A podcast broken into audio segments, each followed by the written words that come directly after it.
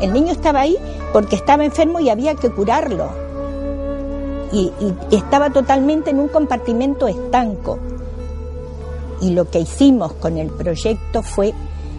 eh, incluir, agregar todas aquellas otras cosas que al niño le permitían seguir siendo niño, seguir eh, jugando, seguir eh, interactuando con otros niños y crear en todos los hospitales aulas que hicieran las veces del centro escolar.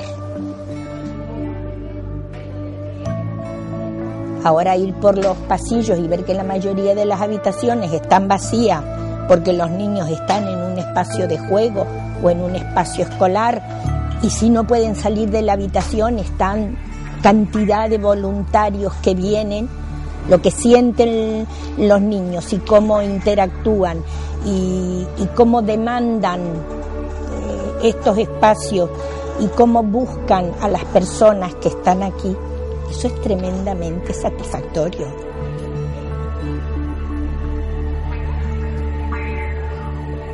En la medida que he caminado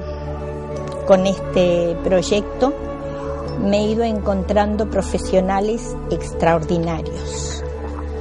muchos de los cuales se subieron al carro conmigo y siguen todavía